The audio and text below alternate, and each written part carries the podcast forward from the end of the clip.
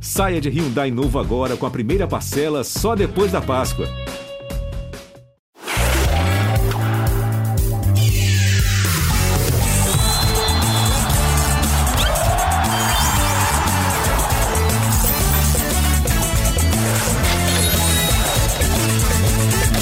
Fala, meu cartoleiro, minha cartoleira, estamos chegando para mais um episódio do Cartola Cast, já com a sétima rodada finalizada, a oitava rodada a ponto de começar, então é hora da gente resumir o que se passou nesse final de semana e projetar o que vem aí para essa rodada de meio de semana, que também vai ser muito difícil. Estou aqui na companhia do Cássio Leitão, nosso caçocla. Fala, Cássio, seja muito bem-vindo mais uma vez, amigo. Fala, Edler, galera cartoleira, estou feliz, fiz uma rodada boa, expectativa grande para a próxima rodada também. E essa última rodada teve algumas surpresas. Por exemplo, o Everton do Bragantino, que fez o gol da vitória do líder Bragantino, Sim. ele estava em apenas seis times. E ele jogou 12, 13 minutos. E foi para a seleção da rodada com 11,90. Ele fez gol, ganhou o SG, porque ele é defensor, é lateral. Ainda tomou um amarelinho, ainda podia ir melhor.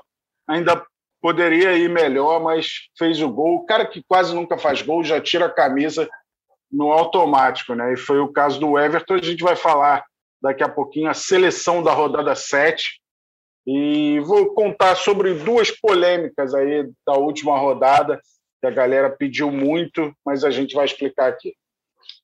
Pois é, eu estou muito feliz, Cássio, que as coisas voltaram ao normal nessa rodada e eu voltei a fazer muito menos pontos que você. Eu fico mais tranquilo que o mundo está girando no sentido certo novamente. Eu estava estranhando o que estava acontecendo, mas eu não fui mal na rodada, não. Tá? Eu fiz 61,56, é, muito em função dos dois jogadores do, do Furacão que, que perderam pontos e, e prejudicaram um pouco o meu desempenho. Eu podia ter sido um pouquinho melhor aí.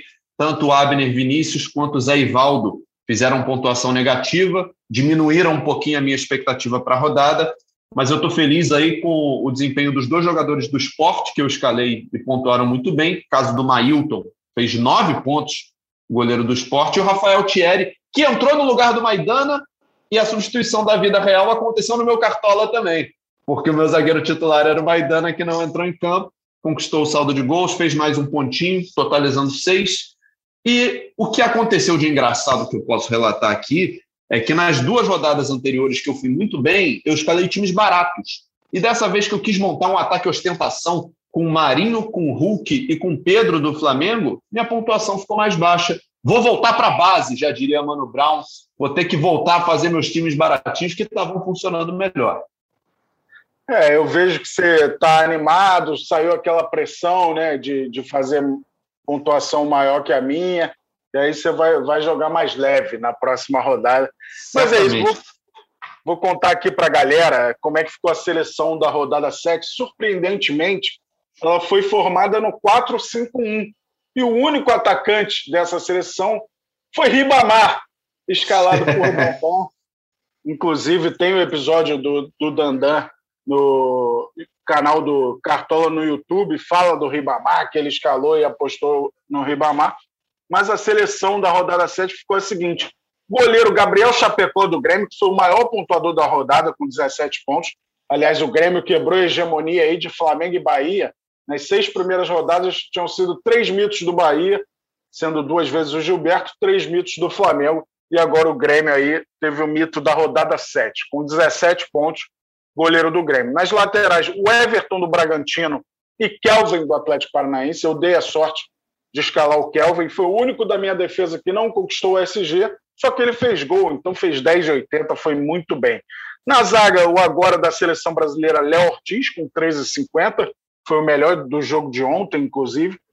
Faz dupla com o Thiago Heleno do Atlético Paranaense ou Sabino do Esporte, porque eles empataram, então a galera escolhe aí quem que eles preferem na seleção da rodada. Meio de campo, escalado por muitos, Gustavo Scarpa foi o melhor meia com 14,90. Juninho Valoura, do América Mineiro, 11,40. Jean Mota, do Santos, 11,30. Terãs, do Atlético Paranaense, 10,80. Casares, do Fluminense, teve lei do ex, fez 10 e 30 no ataque, como eu falei, Ribamar do América Mineiro com 9,60. Melhor técnico da rodada, Maurício Barbieri, com 8,08. E as polêmicas, elas envolvem muito o Gustavo Scarpa. Muita gente perguntou por que, que aquele segundo gol não foi dado para o Scarpa. Eu até tenho minhas dúvidas se tocou no Rafael Veiga, mas esses gols de, de dúvida de quem concluiu, quem fez o gol, é, se dão pela súmula. Se a arbitragem deu o gol do Rafael Veiga, é gol do Rafael Veiga. E aí, consequentemente, foi assistência do Gustavo Scarpa. Pode ser que o Veiga tenha relado na bola, como dizem, é, o, o, o, gol ficou para ele. E no terceiro gol do Palmeiras também tem a polêmica por que, que não foi dada a assistência do Gustavo Scarpa. Porque o passe dele para o Breno Lopes, ele conta como se fosse para a primeira finalização do Breno Lopes, a finalização defendida. Se você reparar, o Breno Lopes finaliza antes do, do goleiro é, tocar na bola, a bola bate no goleiro Matheus Teixeira, volta no Breno Lopes, aí já é uma segunda finalização. Por isso, não, o passe tem que ser imediatamente para a primeira finalização, para a finalização que está para acontecer. Então, assim, ele fica sem assistência naquele terceiro gol. Tanto que contaram a finalização defendida do Breno Lopes e o gol do Breno Lopes.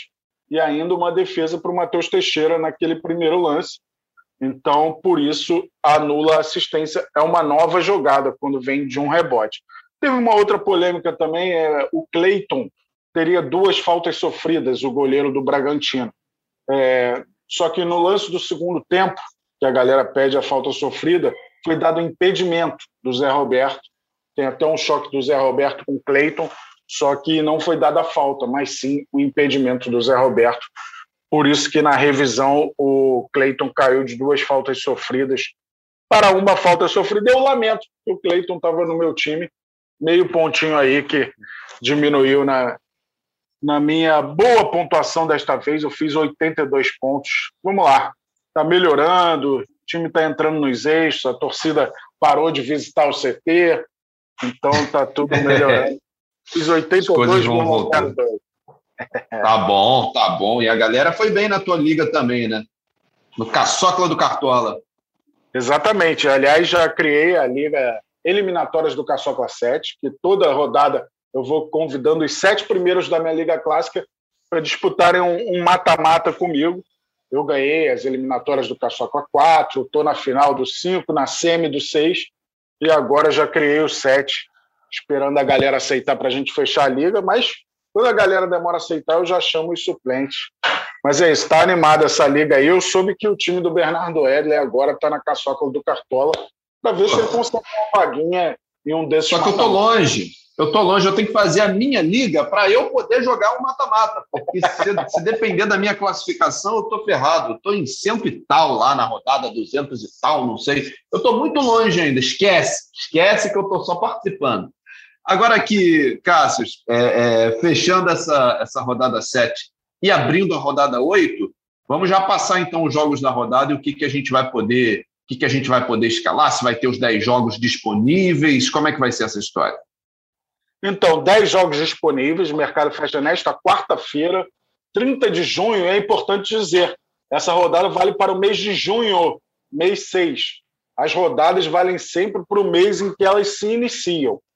Então, às 16 horas desta quarta-feira, teremos duas partidas: Fluminense Atlético Paranaense, Fortaleza e Chapecoense. É bem possível que a galera já tenha acesso a essas escalações, né? Afinal, o mercado fecha meia hora antes, às três e meia da tarde desta quarta-feira. Bota o seu celular para despertar para escalar o time. Ainda na quarta, às 19 horas, Internacional e Palmeiras, Bahia América Mineiro, 20 e 30, Santos e Esporte. 21 e 30 Corinthians e São Paulo, Juventude e Grêmio. Aí na quinta-feira tem três jogos que vão dar muitas escalações, Bernardo. 16 horas, o líder Bragantino recebe o Ceará. 19 horas, o Atlético Mineiro recebe o Atlético Goianiense. E 20 horas, Cuiabá recebe o Flamengo. O Flamengo que nunca fez gol na Arena Pantanal. Não foram muitos jogos, mas o Flamengo nunca fez gol e, consequentemente, nunca venceu na Arena Pantanal vai enfrentar o Cuiabá lá. Tem alguns jogos interessantes aí para a galera apostar. Então vamos começar a analisar as opções é, para essa rodada. Vamos começar. Hoje eu quero começar pelo ataque. Hoje eu vou subverter a lógica, eu estou louco hoje. Vamos lá. É, vamos ver a escalação. Na verdade, eu cliquei aqui em rever a escalação, porque eu já fiz uma escalação prévia, mas vamos, vamos dar uma olhada. De repente, se me traz uma boa ideia aqui, eu mexo no, no meu time, não tem essa vaidade. Olha, o Cássio, na, na, rodada passada, eu apostei nesse rapaz aqui, é, e ele não foi tão bem, não. Ele fez 3,50 chama-se Hulk, parece que joga no Atlético Mineiro, né? Só que eu estou querendo apostar nele de novo, porque o, o, Galo recebe o Atlético Goianiense. E eu acho que é uma boa oportunidade dele, dele ser meu atacante. Tendo verba, é uma boa opção, né? Excelente opção. A média dele é de 7,06. É, tudo no Atlético Mineiro tem passado pelo Hulk. Não dá para negar o favoritismo do Galo jogando em casa contra o Atlético Goianiense. Então, o Hulk está no meu time, é uma das minhas opções. Vejo o Bruno Henrique também como uma boa opção, apesar de quem, botar o Hulk já vai se complicar um pouco para botar o Bruno Henrique. Eles estão com preços próximos, né? O Hulk é R$19,92, Bruno Henrique R$18,94. Vejo o Arthur do Bragantino, me decepcionou nessa última, estava no meu time, mas tem sido sempre uma boa opção, com média de 7,81. É, o próprio Ítalo. O Gilberto ainda não engrenou dentro de casa, mas tem um confronto, de certa forma, favorável, Bahia América Mineiro. Então temos muitas opções. O Keno, quem lembrar do ano passado, fez hat-trick contra o Atlético Goianiense. Então é uma opção. O Keno também que está devendo aos cartoleiros. E aí Verdade. tem Pedro, tem Pedro, tem Rossi, tem Ferreirinha. É muita opção. Caio Jorge. A rodada não terá o Marinho, né? um dos grandes nomes do Cartola, está suspenso, então o Marinho não enfrenta o esporte. Mas opções não faltam aí, muito boas. Fico na dúvida do ataque do Fortaleza, apesar de eu achar uma boa opção, é, porque muda muito. Às vezes é Wellington Paulista e David, David Robson, e aí o cartoleiro pode ser pego de surpresa nesse sentido. Mas eu vejo o Robson aí como uma opção interessante, se for jogar. Quem tem um clássico e também, mas também tem jogado muito é o Gustavo Mosquito. Eu ia falar dele. Eu ia ele falar tá, nele. Está 7,70, ele já tem duas assistências, né? É, vem evoluindo a cada rodada. Ele não está não, não tá pontuando com gols, mas está pontuando de outras formas, assistências, faltas sofridas. Então, é um pois é.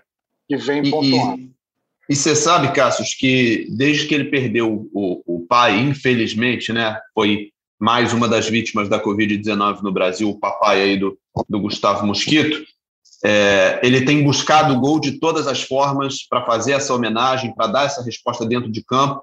Teve um gol anulado é, do, na, dois, duas rodadas atrás por impedimento, jogou muito, é, tentou de todas as formas também contra o Fluminense, então a gente percebe que ele está com essa motivação extra, ele está usando esse combustível, é, tentando botar em campo essa disposição, essa vontade de fazer uma homenagem para o pai. E eu acho que isso influencia sim no desempenho do cara, né? Por mais que talvez a estatística dele de gols não seja favorável, ele, em, ele tem oito finalizações em seis jogos, então também não está com essa estatística de finalização tão alta, né? Média de um pouquinho mais de uma finalização por jogo mas acho que ele, nessas rodadas, tem sido sim uma boa opção, ou como cara que dá assistência, ou como cara que chuta, e eu acho que nesse clássico ele pode, pode surpreender.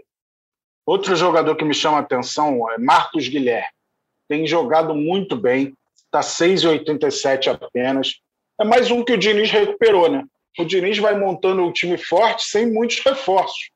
E Sim. aos poucos o Carlos Sanches vai voltar ao time, então o Santos está prometendo. Últimas três rodadas, o Santos ganhou de São Paulo e Atlético Mineiro e empatou com o Grêmio fora. Então já tem um pouco a cara do Diniz. É, como ele recupera os jogadores é impressionante. Marcos Guilherme tem sido exemplo disso. Jean Mota tem jogado muita bola também. É, havia muito tempo que o Jean Mota não, não tinha um desempenho tão bom. Então é mérito do Diniz, eu sou dinizista, eu lamento muito que ele precise de um título de expressão para convencer as pessoas de que a proposta dele é diferente e pode ser eficaz também. É, ele não tem o material humano de outros treinadores. ele conseguiu fazer com que o São Paulo brigasse efetivamente pelo título sem reforço. O reforço foi o Luciano numa troca né, com o Everton para o Grêmio. Verdade. Então, é, eu vejo muito potencial nos trabalhos do Diniz. O Santos tem começado a me chamar a atenção. Nessa rodada não tem Marinho, né, que é o grande cara desse time. E vejo o Frederico também como uma opção aí para essa rodada. O Fred por 6,85. Fluminense recebe o Atlético Paranaense em volta redonda. Perfeito. Já que você falou no, no Giamota, Cassius, então vamos, vamos dar uma olhada nas opções de meio-campo, já que, ah, antes da gente falar do meio-campo, deixa eu só precificar tudo isso que a gente está falando.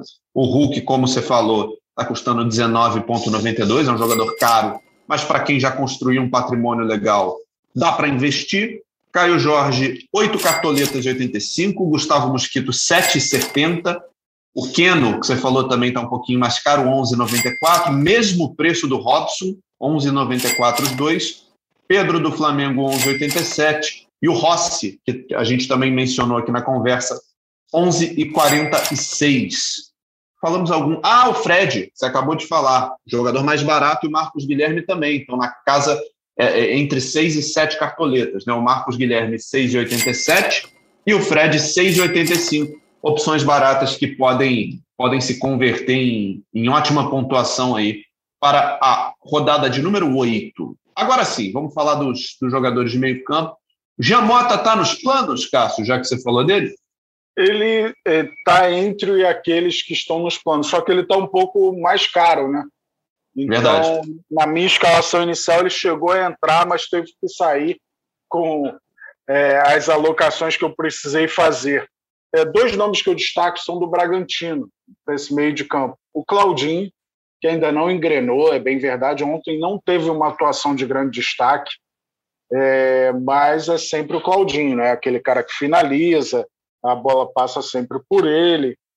É, ainda não engrenou nesse Brasileirão, ficou um tempo fora, né, poupado, mas eu vejo com grande potencial. E o companheiro dele, o Raul. O Raul tem média de 5,2 desarmes por partida, são 26 desarmes em cinco jogos.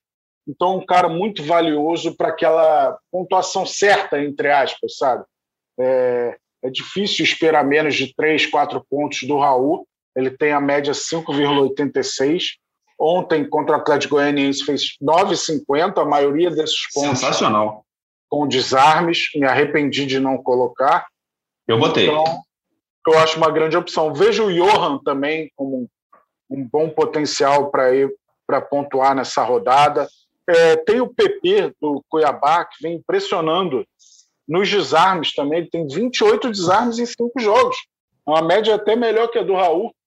Ele está com 6,22 de média. Ele custa 10,24, lei do ex né, contra o Flamengo. Então tem algumas opções interessantes. É, o Gustavo Scarpa agora é um jogo mais difícil, né? O Inter no Beira Rio. Mas não está dando para duvidar do que ele faz, não. E eu, eu, vejo o Pikachu também como uma outra opção, né? apesar de vir desse abalo de perder um pênalti perder aquele rebote.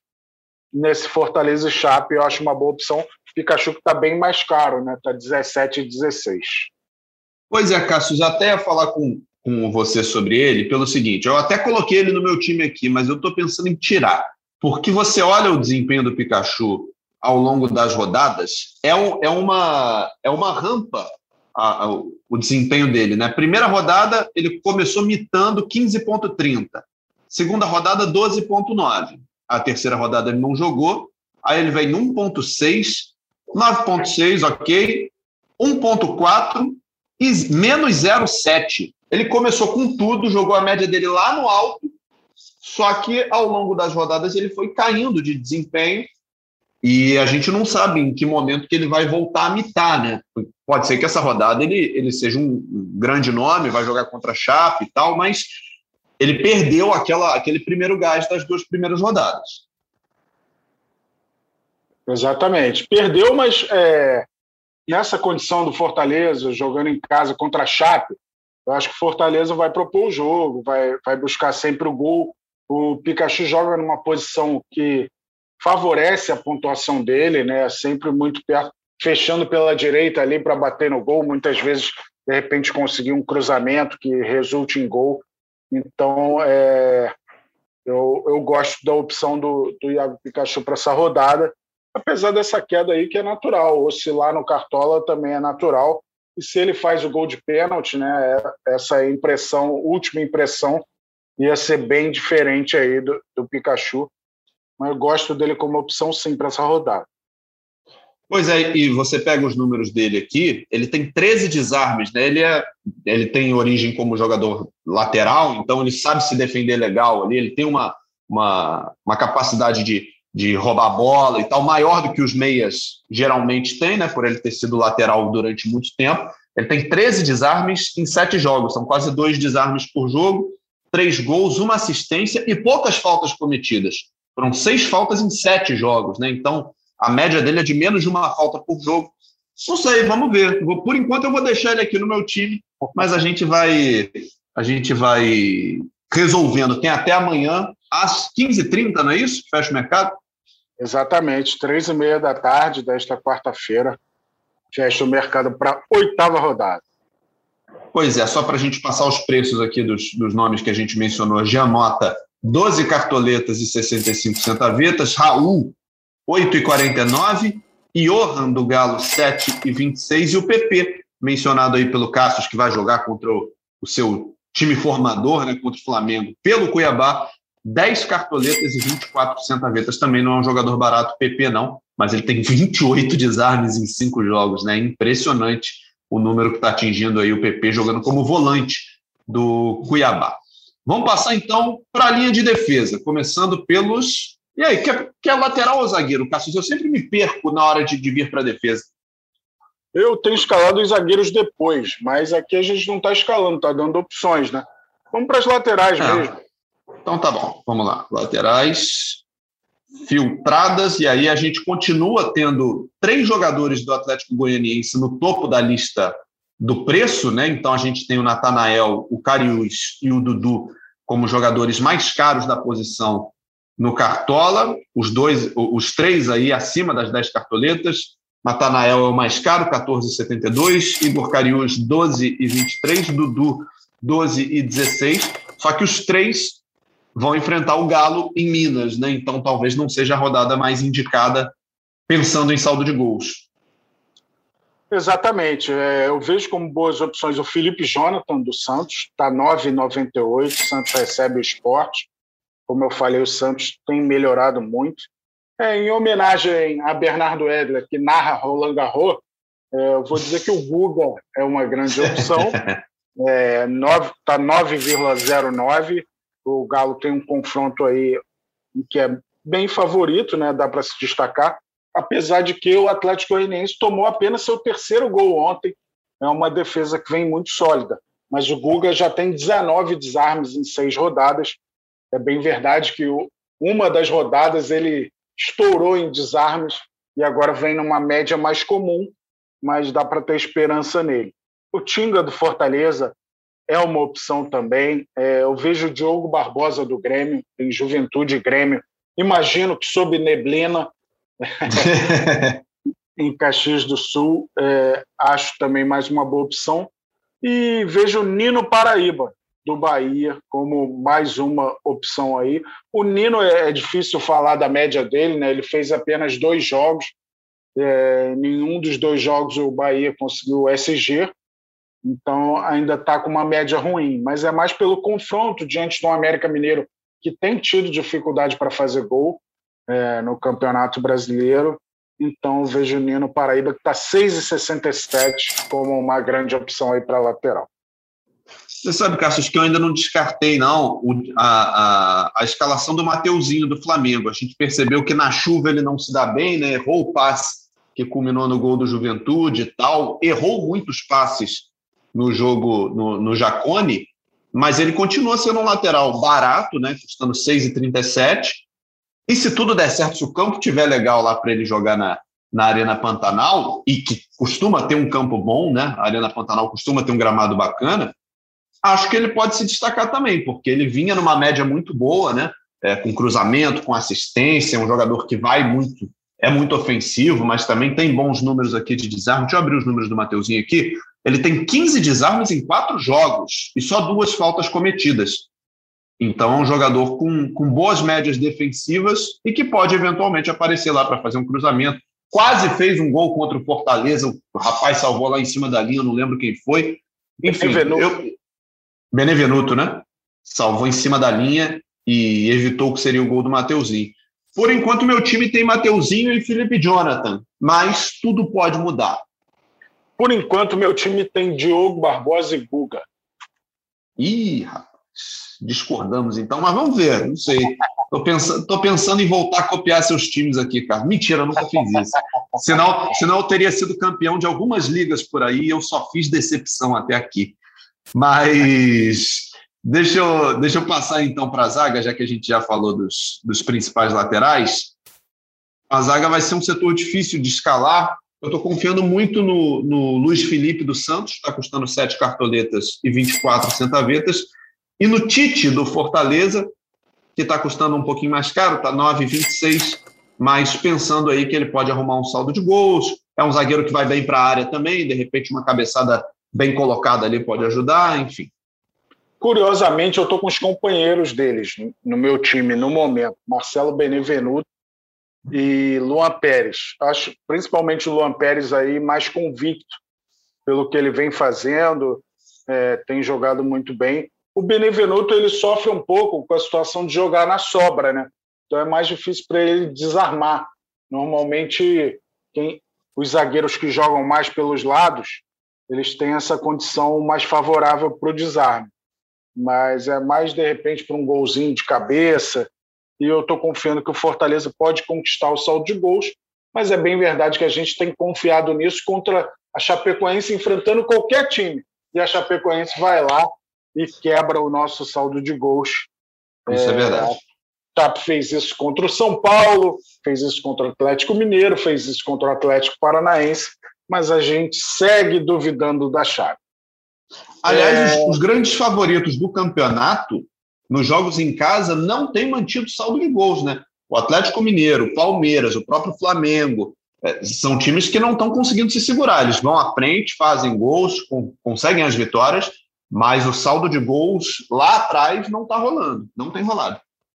Verdade, verdade. Outras opções aí, acho que o Lucas Claro é, custa 9,40, o Fluminense recebe o Atlético Paranaense, e o próprio William Arão está 9,32 então dá para investir aí, de repente, no Arão. Não gostou dessa opção? Não gostei, não. É porque eu não estou confiando na zaga do Flamengo. Como não estou confiando na zaga de quase ninguém, né? 2021 para saldo de gols está uma tragédia. Mas o Flamengo voltou a sofrer sofrer gols de, de, de, maneira infantil. Tá certo que no jogo do Juventude foi a poça, né? Mas é, a zaga do Flamengo, que parecia ter encontrado uma, uma estabilidade, voltou à instabilidade. Então, e, e, pelo preço, você vê, né? A gente falou aqui, os dois zagueiros do Santos são mais baratos que o Arão. E tem uma, uma expectativa de saldo de gols melhor do que a do zagueiro do Flamengo. Então, eu não sei se eu escalaria o Arão, não. Boa, pode dobrar a zaga do Santos também, quem tiver confiante. Mas tem aquelas saídas de bola do time do Diniz, que eu, eu aprecio mas tem uns corações que, que param de bater quando a zaga pronta. É, exatamente. Mas quando dá certo, todo mundo acha o máximo. Então, também assim, né? É, o pessoal tem que escolher o que, que, que o pessoal quer da vida.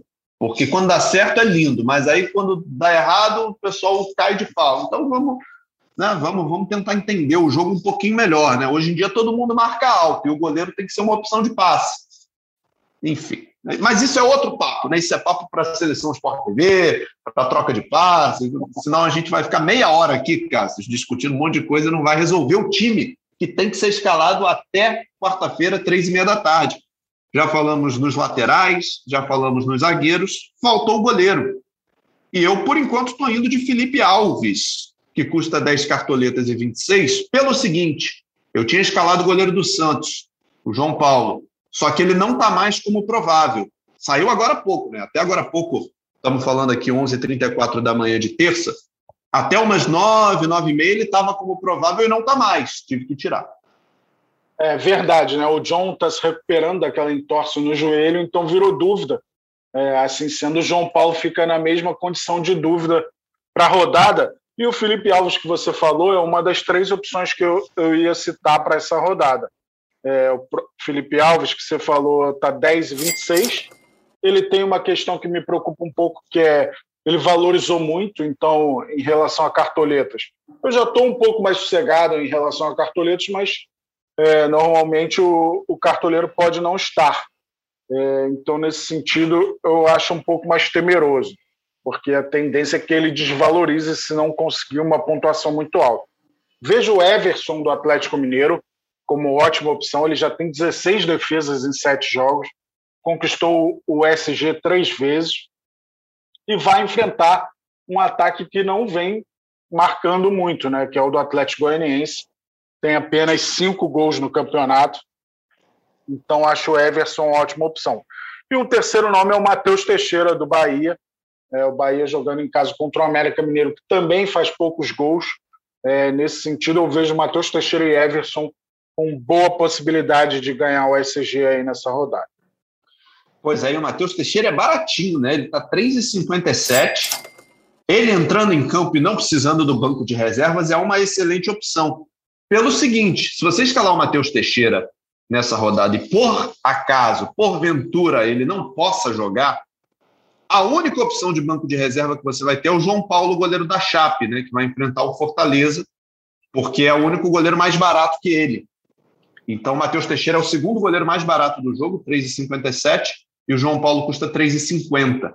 Então, eu penso nisso um pouco às vezes, Cássio. Eu tenho medo, às vezes, de escalar o segundo mais barato. E isso não estou falando só de goleiro, tá? Estou falando de outras posições também. Às vezes você escala o mais barato ou o segundo mais barato, e a opção que você tem de banco, quando tem, não te agrada. É, é uma estratégia, é uma estratégia. Mas eu escalo sempre meus titulares contando que eles vão jogar. Eu, eu deixo o banco mais como uma consequência é, de alguma falta de sorte, de não jogar. É, nesse sentido, eu vejo o Matheus Teixeira consolidado como titular, então não vejo uma ameaça para ele não jogar. É, então, eu acho que o Matheus Teixeira se torna uma opção boa nesse sentido, é, de que ele é absoluto na posição. Então, se ele não jogar, é uma zebra aí do acaso, do destino, que quer porque quer que o João Paulo da Chape seja o seu goleiro nessa rodada. Tem isso, né? E Tem só para situar, ele, ele ah. o João Paulo é o mais barato entre os prováveis, né? A galera que quiser tirar o filtro tem outras opções lá, mas de goleiros que provavelmente não vão a campo, então não faz muito sentido escalar. É, se você estiver ouvindo esse podcast na quarta-feira ou na terça-feira à noite e o cenário tiver mudado, é sempre bom a gente contar, né? Que a gente está gravando esse podcast na terça-feira de manhã. Então, a gente está gravando com o cenário de terça-feira, 11h38 da manhã. Pode ser que as coisas mudem, pode ser que os goleiros do Santos voltem aí à lista de prováveis, um deles né, vai voltar à lista de prováveis, então a gente não sabe como é que as coisas vão rolar. E aí você tem até as três e meia de quarta para mudar. Ah, o goleiro do Santos entrou e o João Paulo da Chape tá, não sei se vai jogar. Você vai lá e mexe. Tem até três e meia da quarta-feira. Falamos então dos goleiros, só faltou o professor. E aí, Cássius, aí eu tenho que eu me vejo quase que obrigado aí com o Fernando Diniz. Olha aí, ó, mais um dinizista na praça. Eu também vejo o Diniz como uma das grandes opções da rodada. Acho que o Cuca é uma opção que pode ser levada em conta, está um pouco mais caro, mas eu vejo um grande favoritismo do Atlético Mineiro. E não dá para duvidar mais do Bragantino. O Bragantino já se enfiou entre os principais clubes da competição. É óbvio que é um início é, e muita coisa pode mudar, mas é um time de estrutura com uma pressão menor do que grande parte dos adversários, é, com bons jogadores, com um treinador que para mim sempre chamou atenção e mais cedo ou mais tarde vai alçar voos maiores é, vejo o Barbieri aí como mais uma das boas opções para essa, essa rodada. É, ele está 14,36, né? um investimento mais pesado, mas não está dando para duvidar do Bragantino. E o Bragantino, que vinha tomando muitos gols, acabou não tomando né, contra o Atlético Goianiense. Isso fez do Barbieri, ajudou a fazer do Barbieri o melhor técnico da rodada 7. Pois é, Cássio, é, é isso que eu ia te perguntar, porque o Barbieri é de fato uma ótima opção. mas pela experiência que você tem, assim, de, de, de ver pontuações e médias e tal, você acha que vale a pena investir 14 cartoletas num treinador se você tem opções bem mais baratas, com uma média um pouquinho mais baixa? Você vê assim, ó, Barbieri, média 5,81. O Diniz custa quase que a metade do Barbieri e tem a média 4,02. É um ponto e pouquinho, é menos de dois pontos de média de diferença. É, acho que você tem razão nesse raciocínio, né? Não dá para negar que a proporção de favoritismo Santos Esporte, Bragantino e Ceará, ela é próxima. Não dá para dizer que é uma diferença muito grande de favoritismo. Então, nesse sentido, dá, dá para apostar no, no Fernando Diniz. É, acho até que o esporte tem menos chance de fazer gol do que o Ceará, até porque a defesa do Bragantino tem tido problemas e não vai ter o Léo Ortiz, né? Que é o seu Verdade. melhor zagueiro. É, o Léo Ortiz se integra à seleção brasileira na Copa América. Já está lá, já está lá, já chegou. Exatamente. Então, eu acho o Fernando Diniz uma opção mais segura, apenas para dar outras opções para a galera. E eu, eu citei o Barbieri, porque o Bragantino é um time que pontua muito naturalmente. E mesmo que não conquiste saldo de gols, é, o técnico do Bragantino costuma pontuar muito, porque está difícil prever, é, como você mesmo falou anteriormente, quem vai conquistar o saldo de gols. Eu sempre busco um técnico pensando nisso, pois isso aumenta a pontuação do técnico. Mas a gente tem que contar com outras situações também, e o Bragantino é um time que conquista pontos constantemente. Pois é, você sabe que a gente falou aqui, passou posição por posição, e tem um jogo que eu não lembro da gente ter mencionado ninguém e eu entendo um pouco disso. Exatamente. É um jogo em que a gente não mencionou, acho que nenhum jogador de nenhuma posição para essa partida. Ou jogo difícil de prever, hein? É muito difícil. Eu acho que se fosse em São Paulo, a gente ia pender um pouco para o Palmeiras. Mas o jogo é em Porto Alegre, o Inter demonstrou uma reação, né? Com a chegada Sim. do Aguirre, fez quatro pontos fora de casa em seis disputados. Não foram grandes exibições, mas já botou melhor as peças em seus lugares. O Patrick já joga numa posição onde ele pode render mais. Nem foi tão bem contra o América, né? mas tinha ido muito bem contra a Chape. É, mas é um, é um, confronto parada dura. O Palmeiras, mesmo sem convencer, é um time muito competitivo é, e, e, que busca o resultado até o fim. Né? Aconteceu assim contra o América Mineiro, contra o Bahia. Então, é um time que não se dá por vencido, um clássico nacional, então é mais difícil de prever alguma pontuação importante. O Edenilson tem sido um cara incrível no Cartola, mas ele depende normalmente do pênalti para pontuar bem. Então é um jogo assim que eu estou fugindo um pouco mais. Você acreditar em fase, o Gustavo Scarpa vai ser sempre uma boa opção. Pois é, Scarpa e Edenilson também. Estou contigo nessa, Cássio. A gente para quem está com um orçamento quiser apostar numa, num, num, num, nome nesse jogo aí, eu acho que o Edenilson pelo Inter e o Scarpa no, no Palmeiras são jogadores mais confiáveis em termos de média, de pontuação e de fase, né? Como você mesmo falou. São jogadores que estão respondendo em campo toda a rodada, né? Eles estão indo muito bem. Vamos ver o que, que vai acontecer então na, nessa rodada de número 8. Algo mais, Cássio Leitão? Não, vamos nessa, né? Expectativa alta, agora que eu estou engrenando, vim de um 74, depois de um 82. A tendência é subir. E eu ainda cometi pecados, porque o Rafael Veiga virou dúvida na rodada passada e eu tirei do meu time. Meu meio de campo era Scarpa, Veiga e Raul. O Raul estava um pouquinho mais barato. É como o Veiga é, deixou de ser provável, inclusive começou no banco mesmo, né? Eu tirei o Veiga e o Raul para botar Patrick e Benite. E acho que foram os dois piores da minha pontuação, sendo que o Raul foi bem e o Veiga fez gol. Então era uma pontuação, não fosse essa situação do Veiga virar dúvida e acabou de fato começando fora do jogo, é, eu teria pontuado ainda mais, mas são coisas que acontecem. A gente lembra mais das frustrações do que das decisões certas. Mas vamos que vamos para essa rodada 8 aí repetindo a galera, o mercado fecha três e meia da tarde, é um horário diferente, então não dá bobeira. Três e meia da tarde desta quarta-feira, 30 de junho, e repetindo, a rodada vale para o mês de junho nas ligas. Fica ligado, monte seu time. Já vou dar o meu tchau aqui, Bernardo L. Saudações, Saudações cartoleiras para a galera. Valeu pela parceria novamente, amigo. Muito obrigado, Cássio. Estamos juntos. Sexta-feira tem mais Cartola Cast. Estaremos juntos mais uma vez para debater as, as escolhas, as boas e as ruins dessa rodada 8 e já projetar um pouquinho a rodada 9 também, com olhos para o final de semana. Esse podcast tem a edição da Juliana Sado, Bruno Palamin. Hoje estamos aqui na companhia da Raíra Rondon e além da coordenação do Rafael Barros e a gerência do André Amaral, como sempre, dando suporte, fazendo o, o meio-campo para que esse podcast possa acontecer. Obrigado, Cássio, e a gente se fala então na próxima sexta-feira. Um grande abraço, valeu.